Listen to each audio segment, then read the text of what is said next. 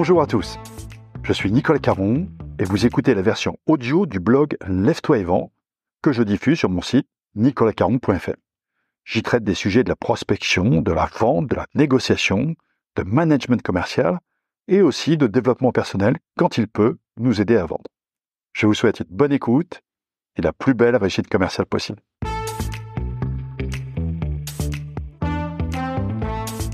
Aujourd'hui, un article de management commercial. Son titre Recourir à une force de vente supplétive, bénéfices et impact. Préambule. Si je vous dis force de vente supplétive, qu'est-ce que ça évoque pour vous? Avez-vous déjà confié tout au parti de votre conquête commerciale à des commerciaux externalisés? Moi oui, à deux reprises.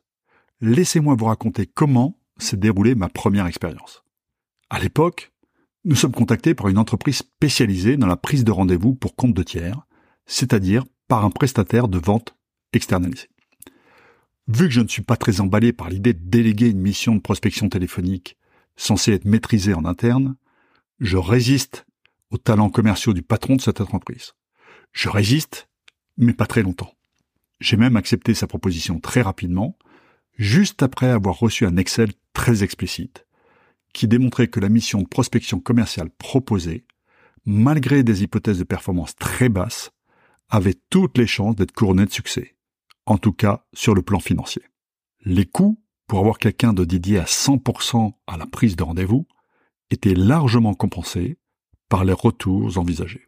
Bref, cet Excel appliquait une excellente technique de vente qui consiste non seulement à dire pourquoi la solution proposée va être un succès, mais aussi et surtout pourquoi elle ne peut pas échouer. Aujourd'hui, je ne me souviens plus des résultats exacts de cette mission, mais je sais qu'ils avaient été très positifs. Depuis cette expérience, j'ai régulièrement dû répondre à la question de l'intérêt de confier une partie de son développement commercial à une force de vente supplétive. J'avoue que mes réponses tenaient plus du doigt mouillé que d'une analyse approfondie. Mais, le hasard faisant bien les choses, j'ai rencontré récemment Louis Brabant, qui est directeur associé de FDV Partner.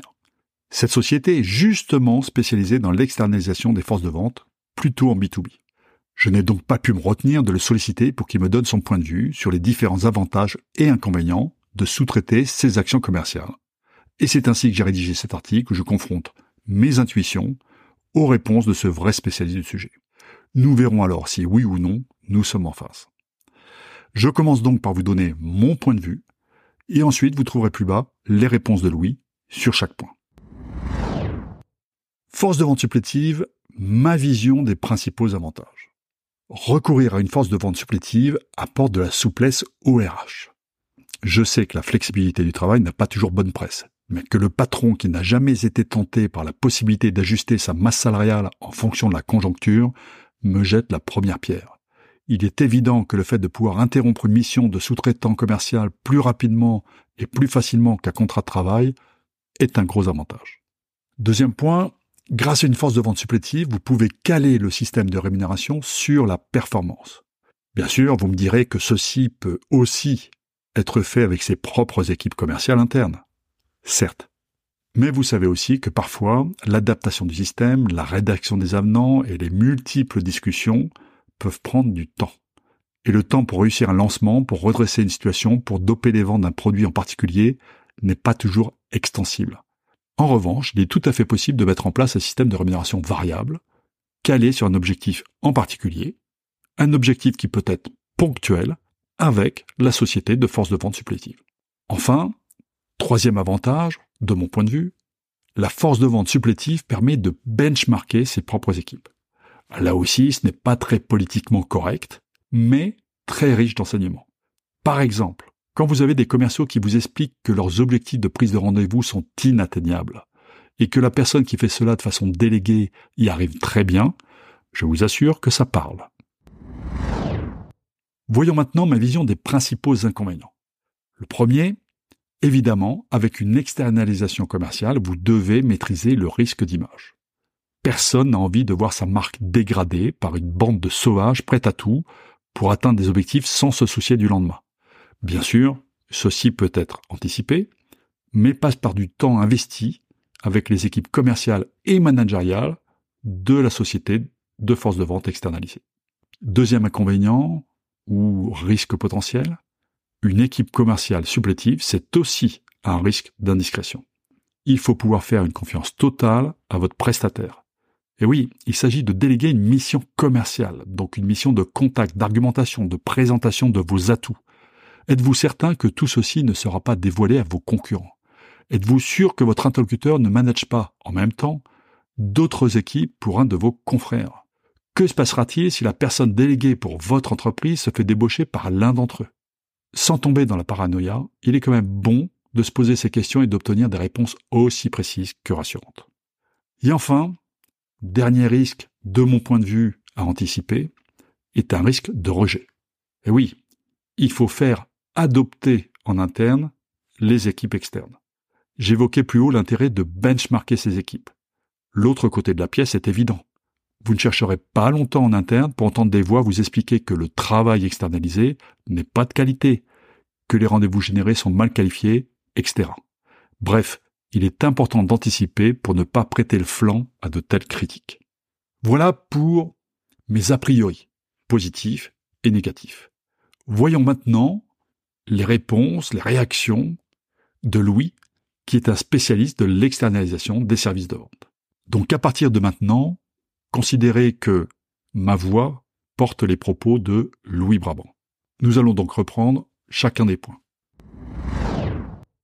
l'externalisation des équipes commerciales apporte de la souplesse RH.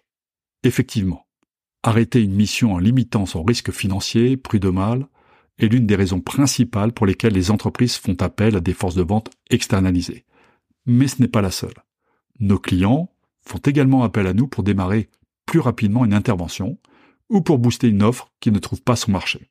Par exemple, une ESN dans le top 3 en France a fait appel à nous pour lancer en urgence la commercialisation de son offre cloud, avec un gros objectif de résultat à court terme. En parallèle, cette même ESN décide de recruter son équipe commerciale interne.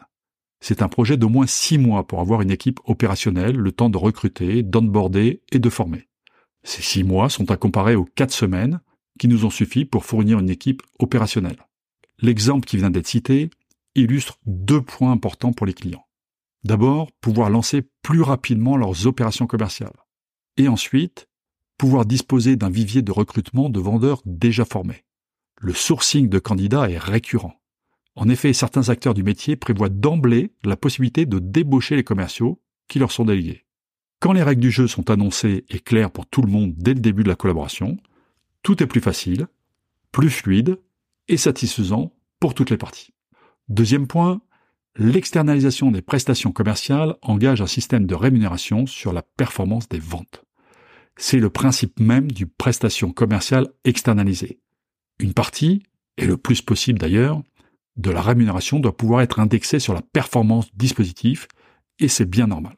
Sur une prestation de prise de rendez-vous simple, qui consiste à prendre des rendez-vous en marque blanche avec des décisionnaires, il est parfois possible de travailler sans facturation fixe, uniquement au succès.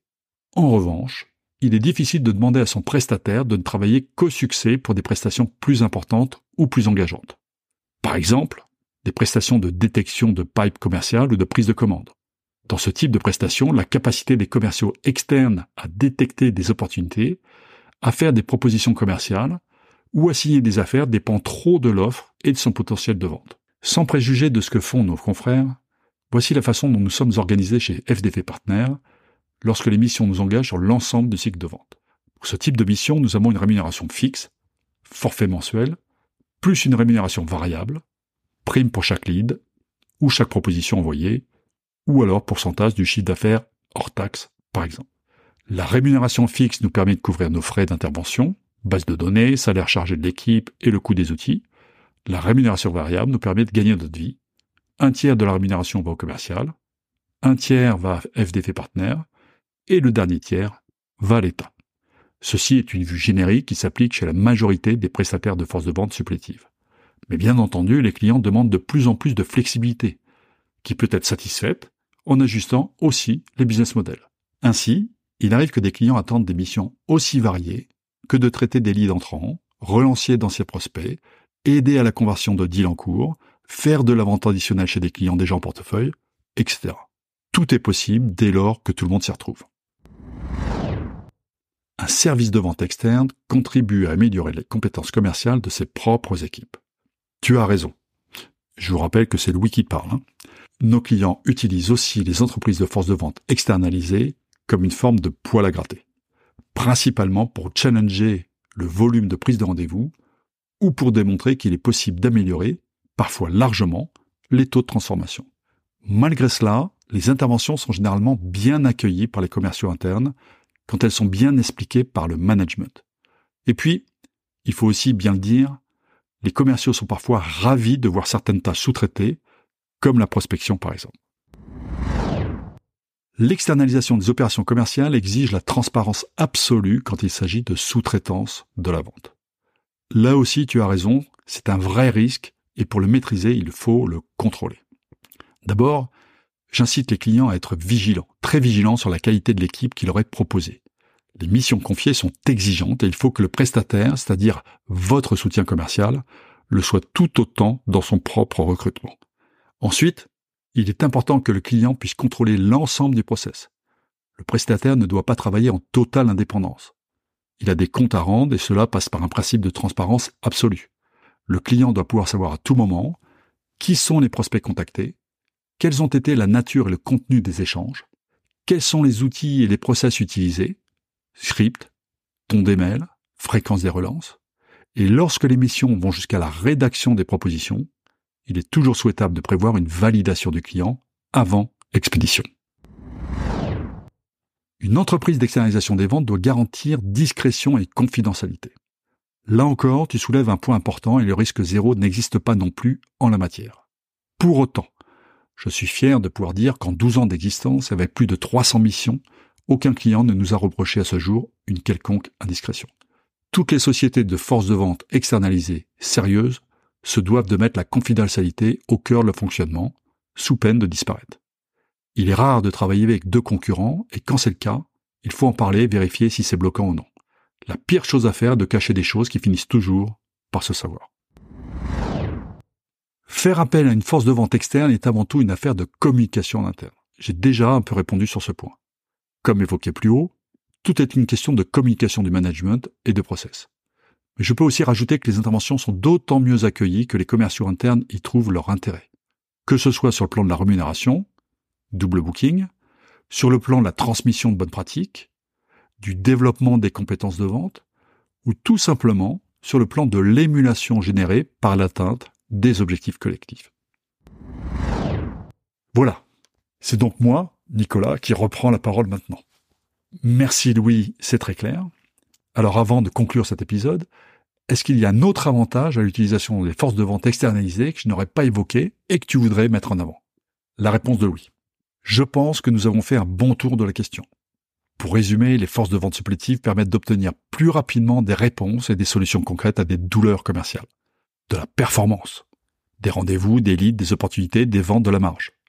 De l'expertise commerciale, notamment sur le dispositif de prospection New Business qui nécessitent des compétences particulières, des profils de chasseurs expérimentés, du confort et de la flexibilité commerciale.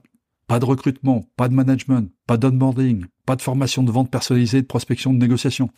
Des data, c'est-à-dire une meilleure compréhension de leur marché cible avant de décider, éventuellement de recruter une force de vente interne. Et enfin des coûts optimisés et des économies d'argent. Merci Louis. J'espère que cet article vous aura apporté des réponses aux questions que vous pourriez vous poser sur l'intérêt des forces de vente supplétives. En tout cas, c'est mon cas. J'en sais maintenant beaucoup plus sur ce sujet. C'est déjà ça. Et voilà, c'est tout pour aujourd'hui. Si vous voulez en savoir plus sur mes livres ou sur mes conférences, rendez-vous sur nicolascaron.fr. D'ici là, bon business à tous.